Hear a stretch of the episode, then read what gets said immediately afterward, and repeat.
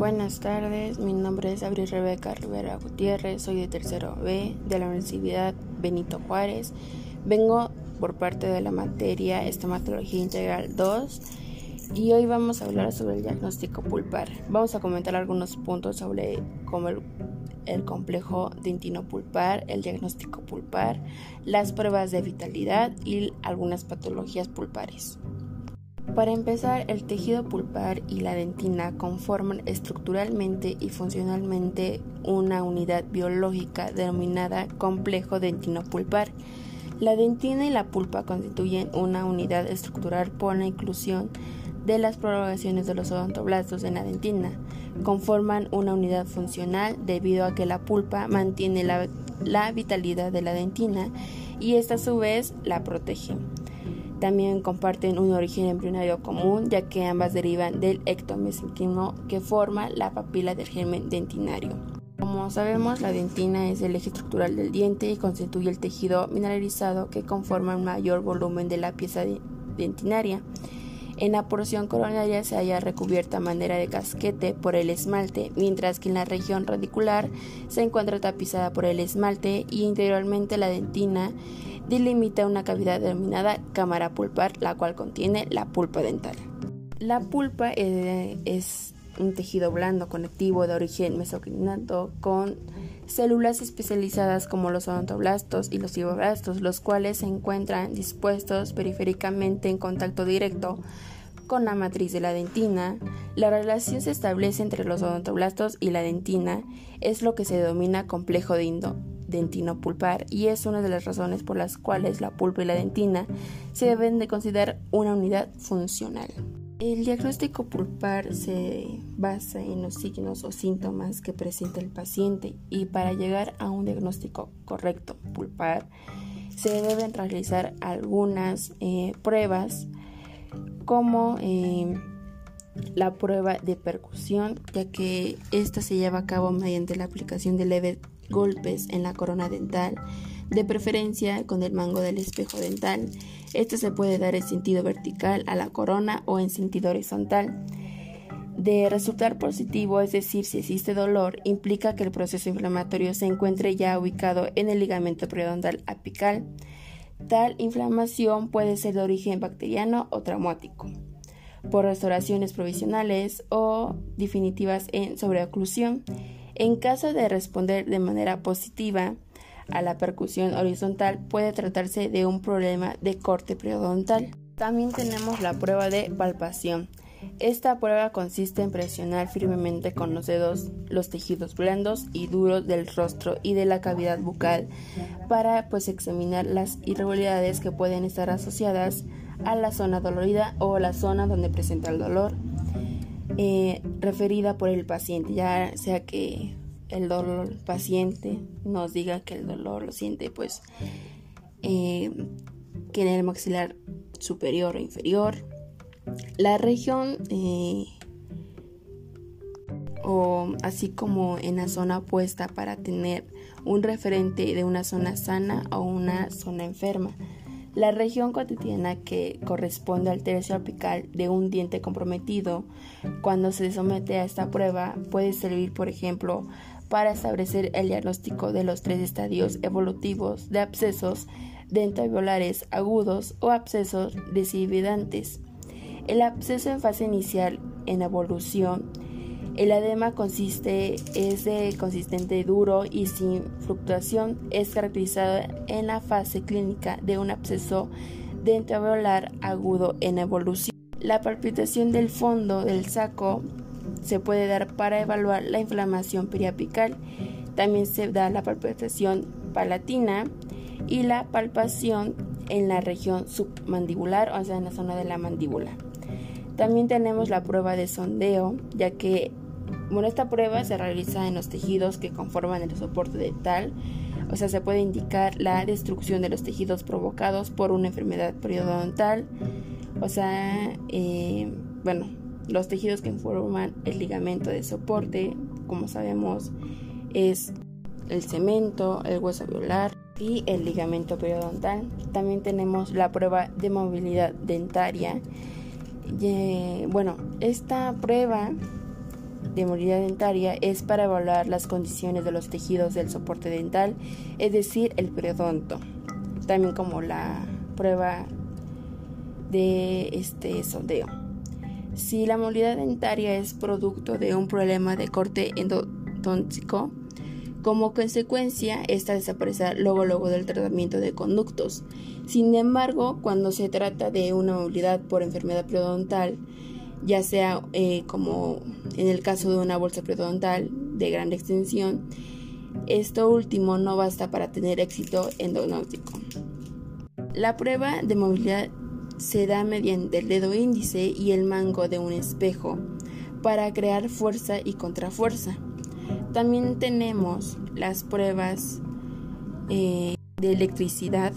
Bueno, en esta los aparatos más recomendables para llevar a cabo esta prueba son los que utilizan corriente eléctrica de alta frecuencia, debido a que su graduación puede regularse de modo continuo. Biológicamente, eh, estos instrumentos estimulan los nervios sensitivos pulpares y de tal modo reaccionar ante el estímulo doloroso se denotará vitalidad y por el contrario se detendrá pues necrosis pulpar. Es muy importante señalar que en pacientes que porten marcapaso eléctrico está contradictada esta prueba debido a que puede alterar dicho aparato. Como todo, esta prueba no se halla exacta de límites. No se puede dar en dientes con reciente traumatismo, ya que la prueba puede ser negativa. Es posible que en dientes multiradiculares haya una respuesta positiva aun cuando exista necrosis, debido a que la raíz puede contener tejido parcial o totalmente vital. También tenemos manifestaciones dolorosas por parte del paciente y elevación del umbral de sensibilidad al dolor en pacientes con adicciones. Ahora bien, también tenemos test de vitalidad pulpar. Las aplicaciones de las pruebas de vitalidad pulpar en diferentes áreas en la odontología clínica se encontraron con diversos grados de gran éxito. Tenemos la prueba al frío. Es una prueba que se aplica con mayor regularidad y consiste en colocar frío en los dientes a examinar. La misma puede efectuarse con diferentes fuentes de frío como son el dióxido de carbono, carbono, perdón, o el diclorodifrometano. Eh, bueno, esta prueba se debe realizar se debe realizar un aislamiento relativo total y, y bueno, escoger un diente de control contralateral para diferenciar el tipo de reacción positiva o negativa, que puede ser diferente para cada paciente. La precisión de calcificación pulpares dientes con ápice abierto o inmaduros, pacientes aprensivos o medicados, eh, pueden ser fuentes de alteraciones en esta prueba. La técnica consiste en sujetar una pequeña torunta de algodón y aplicar el spray. Antes de eso es importante pues, hacer el aislado y secar bien el diente. Bueno, aplicar el spray de butano hasta su congelación. Si, la respuesta es sin respuesta, o sea, si no hay ningún estímulo, se confirma una necrosis. Y si la respuesta es dolorosa, estamos en presencia de una hiperemia, ya que este que quiere decir que el dolor persiste solo cuando es aplicado el frío y se y cede cuando se quita, o sea, es fugaz. En una pulpitis infiltrativa, el dolor persiste después de quitar el estímulo, pues, el estímulo frío.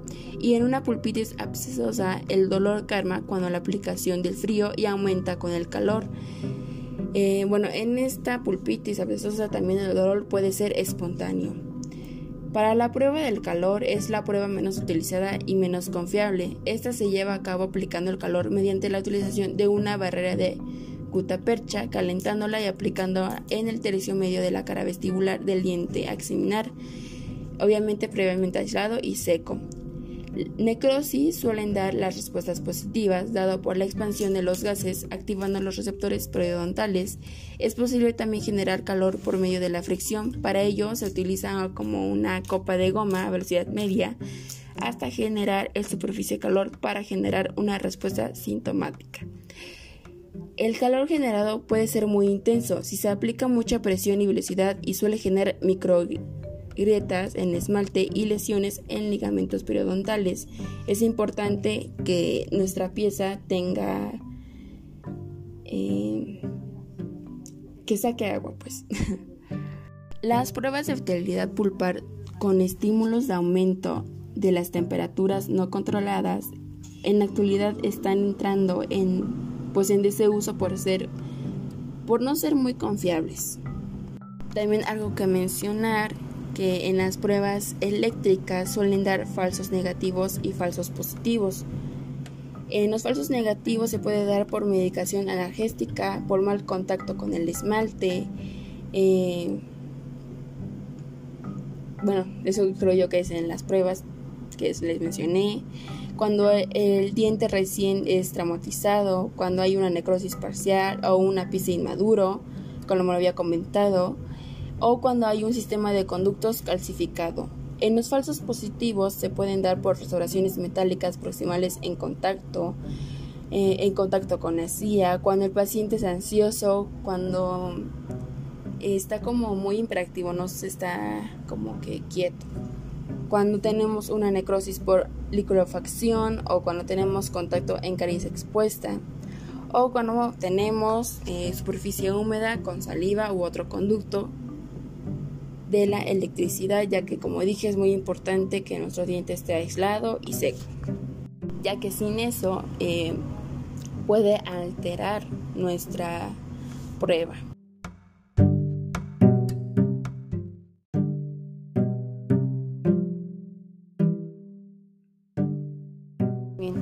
Algunas patologías como la patología inflamatoria, que en esta se encuentra la pulpitis reversible. Eh, esta responde a todo tipo de estímulo, ya sea frío, aire, calor o dulce, con dolor de leve moderado o de corta duración, tiene una respuesta rápida e intensa al frío y es asintomática, a menos que un estímulo externo cause una reacción. Es causada normalmente por restauraciones defectuosas, caries o fractura coronaria pequeña que expone dentina. Es necesario realizar eh, un examen clínico, hacer pruebas de sensibilidad, especialmente al frío. También se puede dar que haya ausencias del dolor prolongado después de retirar el estímulo. También tenemos una pulpitis irreversible en estado agudo. Esta se caracteriza por, eh, por tener episodios intermitentes o continuos de dolor, ya sea este puede ser moderado a severo o de espontáneo a provocado. El dolor persiste después de retirar el estímulo. ¿Puede haber una respuesta dolorosa prolongada del calor? Sí, también puede haber la cual alivia con el frío. El dolor puede ser ocasionado también por un cambio de posición, sobre todo al acostarse o al inclinarse. En estados avanzados puede causar inflamación del ligamento periodontal, bueno, si siendo bien localizado por el paciente. Es necesario realizar pruebas de sensibilidad, ya que el calor puede desencadenar dolor y el frío aliviar el dolor en los estados más avanzados. Tenemos también la pulpitis irreversible estado crónico. Generalmente es de larga evolución, no genera un dolor preocupante al paciente, es mal localizado también, es más frecuente en dientes muy restaurados, puede haber cambio en el color de los dientes, en dientes con cavidades cariosas amplias puede presentarse un crecimiento pulpar llamado pólipo pulpar. Lo anterior se contribuye a una irritación crónica y a la vascularización generosa de la pulpa, es también necesario hacer pruebas de sensibilidad generalmente disminuidas. También se puede hacer radiografías, ya que en algunas radiografías puede observarse una osteosis perical condestante como una respuesta a un irritante pulpar crónico o puede observarse también una reabsorción dentinaria interna, que es una expansión interna de la pulpa con destrucción dentinaria evidente. También puede observarse un punto, una zona rosa en la corona del diente o en cualquier punto de la raíz. También tenemos patologías no inflamatorias. En esas tenemos degeneración pulpar calcificante progresiva, generalmente es indolora, se detecta por cambios de calor en la corona del diente. También hay antecedentes de trauma. Las respuestas pulpares al traumatismo pueden clasificarse en reparación, reabsorción o necrosis. La respuesta depende del tipo, ya sea la duración o susceptibilidad de la pulpa a la lesión. Si se necesitan hacer exámenes clínicos, eh, radiografías, las pruebas de sensibilidad están disminuidas o ausentes. Ahora aquí también incluye la necrosis pulpar. La necrosis pulpar suele ser asintomática antes de afectar al ligamento periodontal. La necrosis no tratada puede extenderse más allá del agujero apical, donde causará una inflamación del ligamento periodontal, produciendo una periodontitis apical aguda. También puede, hacer, puede haber cambios de color en la corona del diente. También eh, las pruebas de sensibilidad normalmente dan negativas. En percusión suelen ser positivas y en los casos de percusión positiva puede observarse brevemente un hinchazamiento del espacio en pues, el ligamento periodontal. Bien, bueno, hablando un poco sobre la necrosis, eh, voy a dar como un pequeño ejemplo del dolor asociado con la necrosis pulpar. Como lo había mencionado, esta aparece desde los tejidos periapicales la inflamación asociada es la causa de hinchazón, movilidad y dolor de la percusión o profesión del diente. Un diagnóstico es que, eh, pues, en algunos casos el dolor severo puede durar desde minutos a horas y este pudo haber sido desde repetidamente o después. En algunos dientes o en algunos pacientes tienen una cavidad o una obstrucción y la pulpa muerto como resultado de trauma. Eh, en otros pacientes no se da cuenta de la pulpa del diente que ha muerto y pues se va sin causar síntomas. Esto que quiere decir que el diente con pulpa necrónica no responde a las pruebas del frío ni a la prueba de electrónica, perdón, eléctrica o prueba cavitaria. En pocos casos puede responder muy poco a la máxima corriente eléctrica.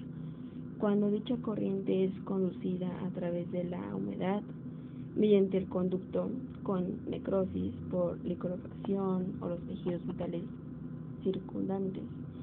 También eh, algunas fibras nerviosas pueden sobrevivir y responder similarmente. Los dientes con necrosis son casi siempre asintomáticos, o sea que no responden al frío ni en las pruebas eléctricas como lo mencioné. Pero algunas veces responden al calor, pero esto se le atribuye a la expansión del aire contenido en el conducto.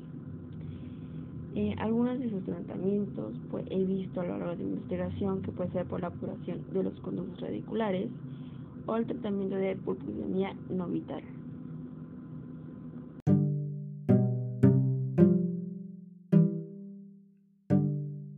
Y bueno, esto sería todo por hoy. Gracias por su atención.